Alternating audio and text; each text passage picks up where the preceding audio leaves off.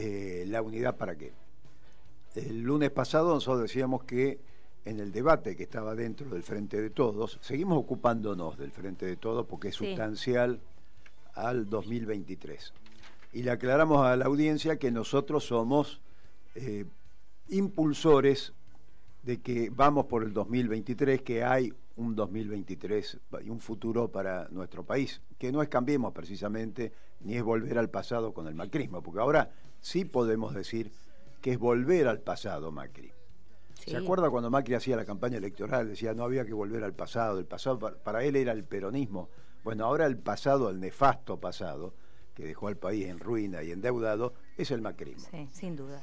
Eh, ¿Para qué la unidad? Eh, ahí está la respuesta, porque es muy importante que se haya dado este pequeño paso de dejar de eh, debatir por los medios y de plantearnos que a los que no estén de acuerdo con el ministro de Economía Humán se tienen que ir, este, como quien se adueña del gobierno, un gobierno que es compartido por tres sectores claramente, ¿no? Eh, en el cual hay socios, hay paquetes accionarios que se miden en votos, en porcentajes electorales.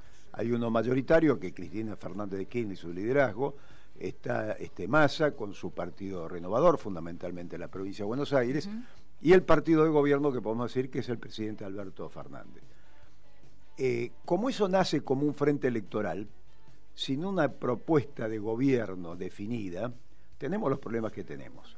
Entonces, cuando hoy se plantea de nuevo el tema de la unidad, visto de que se nos aproxima el 2023 y que las encuestas van indicando que hay una situación de baja de la popularidad del presidente, de que esta situación de pelea dentro del frente de todos de alguna manera desgasta a los tres socios, toca, no por igual, pero toca y desgasta a los tres socios, nos preguntamos la unidad para qué. ¿Y por qué es importante resolver ese, esa respuesta de la unidad para qué? Porque usted se imagina ganar las elecciones con un gobierno que tiene casi un 60% de inflación? ¿Usted se imagina ganar las elecciones con salarios donde no le ganan a la inflación, donde va perdiendo respecto a la inflación y al proceso de los precios y las tarifas? ¿Se imagina que se puede ganar una elección donde el salario está por debajo, donde las jubilaciones son eh, dos tercios de los jubilados están por debajo de la línea de pobreza? El nivel de indigencia, es lo que decimos siempre, donde todavía en, agenda no entran los niños. Tenemos un ministerio de la mujer, pero no tenemos un ministerio de la niñez, siendo el peronismo evita nada menos que los únicos privilegiados son, los niños de nuestro país y son los más afectados por la pobreza, porque después es muy difícil recuperar un niño desnutrido y en una situación de indigencia. Entonces, eh, la unidad para qué es fundamental, porque si no se modifican esos, esos temas económicos, eh, estamos en problema. Y eso es lo que se está discutiendo entre los distintos sectores del gobierno. Ahí está el eje del debate. Y por eso la, disputa con la política económica, porque la política económica hasta ahora, llevando casi tres años, no casi, ya estamos en el tercer año de gobierno, se parece más a las políticas neoliberales del derrame estamos creciendo, pero el crecimiento para tres o cuatro vivos que se engrosan esos recursos económicos en su bolsillo y aumenta la pobreza o no resuelve los temas de la solo pobreza. miramos la macroeconomía. No está alineada la macroeconomía con la microeconomía. Claro, bueno, como se había dado en un proceso, ¿no? También anteriormente en los 90 había crecimiento, pero fue mayor concentración. Eh, el crecimiento no es sinónimo de desarrollo y de una mejora de la distribución del ingreso. Para eso es necesario políticas activas, políticas públicas y que lo haga, este, eh, digamos, se haga desde el Estado, ¿no? en este caso desde el gobierno. Por eso se ha dado en estos últimos meses como una doble agenda económica, una agenda del sector legislativo, de la Cámara de Senadores, de la Cámara de Diputados y otra propuesta económica del ministro Guzmán. Pero estamos en problema. Y sobre todo con el presidente del Banco Central que se preocupa por la ley que propone el Senado Nacional y Cristina Fernández de Kirchner de levantar el secreto bancario de aquellos que fugaron este, en la Argentina. ¿Por qué se preocupa? Si el Banco Central es de la nación argentina, ¿qué somos nosotros? Los perros guardianes de ese capital. las políticas del Banco Central están beneficiando concretamente al sector financiero porque el tema de la especulación financiera no la no, no se ha terminado. Veamos la tasa de interés y que, digamos, no hay un, un crédito para, para el desarrollo de la mediana, la pequeña empresa y para la población en general. Tienen, digamos, los bancos siguen, si bien la tasa está más baja, siguen este, ganando este, cifras eh, millonarias. Así es, estamos entrando eh, en el fin del primer semestre, eh, junio, fines de junio, con el invierno, como diría, ¿se acuerda el ministro de Economía, el ingeniero Julio Alzogaray? Hay que pasar el invierno, decía. Álvaro Alzogaray. Decía hay que pasar hay el que invierno. pasar el invierno. Sí, sí, sí, me bueno, acuerdo. me como acuerdo. viene el invierno, nos va a costar pasar el invierno. Sí, nos va a costar. Porque digamos que lo que entra en el- por comercio exterior de las exportaciones, eh, lo, lo fuerte, el plato fuerte, es el primer semestre. Y no veo que los precios este, se vayan acomodando. Lo que sí veo que el gobierno, por no confrontar con los dueños del poder económico en Argentina, Bueno. este, le hablan con el corazón a las empresas y las empresas le Bueno, responden con acá el no podemos dejar de lado el Fondo Monetario Internacional, ¿no? que mucho tiene que ver. Creo que el Fondo Monetario Internacional no está interesado en bajar la inflación de la Argentina.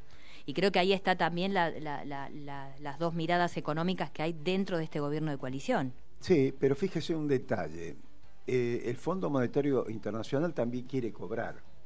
Sí, Y sí. como quiere cobrar, también este, plantea que las retenciones puede ser un instrumento para capitalizar el Banco Central. No va a ser cosa que Hmm. eh, con aval del Fondo Monetario Internacional nuestro gobierno despierte y diga vamos a aplicar las retenciones. Porque hubo en el gobierno un ida y vuelta. El presidente en algún momento dijo que ese podía y debía ser el instrumento para ordenar el tema de los precios externos con los precios internos. Después se desdijo, ¿no? Algo que es bastante común. Sí, ahora, bueno, Guzmán dijo que no, Bien. que no va a haber este... Guzmán, el ministro de Agricultura, Julián Domínguez, dijo que no, perjuró, dijo, adelantó, sí, audaz, ¿eh? dijo que hasta fines Más de este gobierno no vamos a aumentar las retenciones. Más papita que el Papa. Eh, Claro. ¿Y cuáles son las excusas para no aumentar las retenciones? Además de, obviamente, la lógica reacción no del campo, sino del sector que intermedia la, la cosecha y la venta en el exterior del, campo. Eh, ¿Cuáles son los problemas? El presidente dice que, y la vocera dijo que no presentaban la ley porque era una batalla perdida. No me presento a la cancha a jugar al fútbol porque ya ese partido lo pierdo. ¿Se imagina que en el fútbol No, se no, diera una situación es una parecida? cuestión, es terrible. Fíjese, Tigre nos ganó a nosotros, Tigre Entonces le ganó no- a River. Este, no hacemos- y nada. acá estamos. estamos. Así que el gobierno no se anima a salir a la cancha para pelear el tema de las retenciones. Ahora, el, el otra línea argumental es que las retenciones las tiene que resolver el Congreso. Y eso es una mentira. Porque Mauricio Macri re- resolvió el tema de las retenciones para bajarlas y de, el último periodo de su gobierno para subirlas por decreto. ¿Y él por qué no se preocupó en el tema legislativo? Y se basó en el decreto presidencial, en la ley de aduanas, es decir, se basó en temas con en el artículo 4 de la Constitución. Si Macri lo pudo hacer, ¿por qué Alberto Fernández no lo puede hacer? No sé, Bueno, ¿por qué? Ya lo Porque no sabemos. quiere. Porque significa un debate político. Ahora, si no está ese debate político, ¿dónde va a estar la mística? El, eh, ¿dónde, ¿Por qué voy a salir yo a apoyar a un gobierno que no me impulsa a mí a tomar las medidas que hay que tomar? Cuando estamos viendo que hay problemas acuciantes. Entonces, este tema me parece que pasa a ser central. No hay forma de resolver la política y la transformación de un país si no se confronta con aquellos sectores que son dueños del poder. Así como decíamos, la ley de abastecimiento, que amenazamos, amenazamos, pero al final, este, perro que ladra no muerde, este, que puede resolver el tema del control de precios, eh, Macri puso preso a empresarios con el lawfare y con mentiras, quiso adueñarse de empresas como Canal, este, como C5N, como las empresas de, de, de- de Sousa, ¿no es cierto? Y eh, quiso adueñarse de electroingeniería con el tema de las represas, lo metió en cana, sin ninguna ley, con Comodoro Pro, con lo que es todo, vio que toda la justicia, todos los casos de justicia del macrismo van a una sola ventanilla, que es Comodoro este, Pro, Comodoro sí, PRI, sí. Comodoro Pi. Entonces, eh, hay que tener esa voluntad política. Y ahí estamos discutiendo la unidad. ¿Para qué la unidad? Ahí estamos encontrando las primeras respuestas para qué la unidad. Ahí estamos encontrando las primeras respuestas con el gobierno que eh, atiende la agenda parlamentaria, le da razón a masa con elevar el mínimo no imponible. Esto que nosotros seguimos discutiendo, el salario no puede pagar ganancias. El debate sobre el modelo económico. Es debate sobre el modelo económico. Bueno, pero esos son pequeños parches, que para el bolsillo de nuestro pueblo ese pequeño parche es un alivio. Entonces hay que combinar la discusión más de fondo y la respuesta a los problemas concretos que hoy tenemos, que tiene nuestro pueblo, porque si no estamos complicado. O sea, por eso eh, mi ley, que mi ley es el espantapájaro de la política, mi ley es antipolítica, tiene un discurso antipolítica. Ahora, con el discurso antipolítica caemos en el 2001 que, en el que se vayan todos. Nada sirve, la, la política es sucia, corrupta, somos todos iguales. Ahora, ¿quiénes vienen después cuando somos todos iguales? Vienen los CEO de las empresas, ya sabemos dónde vienen son los grandes saqueadores. Es una gran mentira. Nosotros decimos somos antisistema. La política es un instrumento de transformación del pueblo en un proceso de lograr la felicidad del pueblo y la grandeza de la nación. Y eso es factible, porque ya lo vivimos en periodos muy claros de la Argentina, del 45 al 55, estamos hablando de realidades, no estamos hablando de teorías. Recuperación de derechos con Néstor y Cristina, estamos hablando de realidades. Y de los 38 años de democracia, lamentablemente tenemos poco para rescatar. De ahí se agarra mi ley para decir que va a destruir el Banco Central, lo va a dinamitar, dijo, ¿no? Sí, lo va a dinamitar, bueno, se plantea como la antipolítica, pero esa antipolítica termina siendo una política. La política de, de las multinacionales, de los CEOs, del poder concentrado. Se puede dar el lujo de, este, sortear su sueldo porque está eh, tiene un sueldo más importante. O sea, los CEOs, ¿se acuerda cuando asumieron los CEOs del macrismo que todos pedían aumento de salario porque sus empresas ganaban más que siendo funcionarios públicos? ¿Sabe cómo terminó eso? Con que las empresas les pagaban un pequeño subsidio, total son privados, no son del Estado, de sobresueldo al sueldo que tenían como funcionarios. Están acostumbrados a vivir de otra manera. Sí, claro.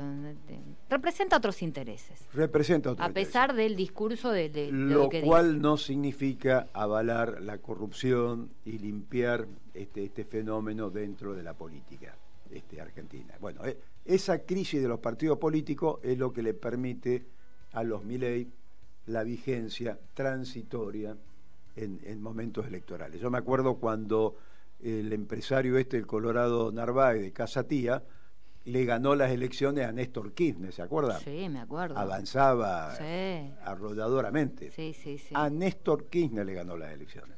¿Dónde está de Narváez ahora? No sé dónde Desapareció de la política. Fue una moda impulsada con mucho marketing que terminó donde terminó. Sí, que después se Desapareció, se evaporó. Bueno, bueno también tuvo, que ver ¿no? lo que hizo Néstor después, que respondió con acción política, con políticas concretas para resolver problemas concretos. Ahí está la clave. Ahí, está, ahí está la clave. Y en un periodo muy largo, eh, Alberto Fernández fue el jefe de gabinete de Néstor Kirchner. Sí. Entonces, memoria, verdad y justicia. Hay, hay que recurrir a esa memoria para avanzar en lo que hay que avanzar en estos pocos meses hacia el 2023. Esa es la respuesta al para qué la unidad. Eh, y si no avanzamos en esa dirección, sí, va a ser difícil este, la situación política en el 2023. O va a ser más parecida a vio las elecciones de Colombia. Sí, sí, sí. 40% un ex guerrillero en Colombia. Sí, sí, bueno, primera vez en la historia, ¿no? Primera vez en la historia. Que Colombia, llegar a ganar este, una. Usted tiene en Colombia siete bases militares americanas. Eso te iba a decir. Tiene una guerrilla todavía activa, supuestamente frontera con Venezuela, y ahí estamos peleando. Bueno, eh, y aparte que asesinan a dirigentes políticos, es el sindicales nivel más alto de violencia política y social en el continente latinoamericano. Nadie habla de eso. No. Es verdad. Nadie habla de eso. O sea, eh, pero hay un fenómeno de dispersión de votos. ¿Usted cree que las coaliciones eh, cambiemos y frente de todos llegan tal cual están al 2023?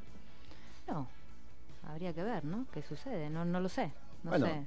yo leí un poquito la, la convención radical de este fin de semana y donde quedó presidiendo la comisión del radicalismo el hermano de, Manes, este, y el radicalismo planteó que no solo quieren ser cabeza, columna vertebral, sino también cabeza y el alma del frente de Cambiemos. Y por otro lado lo veo Macri mucho más cerca de Patricia Bullrich y de Milei. Puede darse una situación de ruptura y que en primera vuelta tengamos más de un candidato dentro de Cambiemos. En las pasos. En las pasos. Bueno, hay que ver después de las pasos, porque después se juntan y ah, hacen acuerdos rápido, rápidamente. Así que, eh, muchachos, eh, las coaliciones todavía no están totalmente definidas, están en movimiento. Así es. Bueno, se nos está yendo el programa.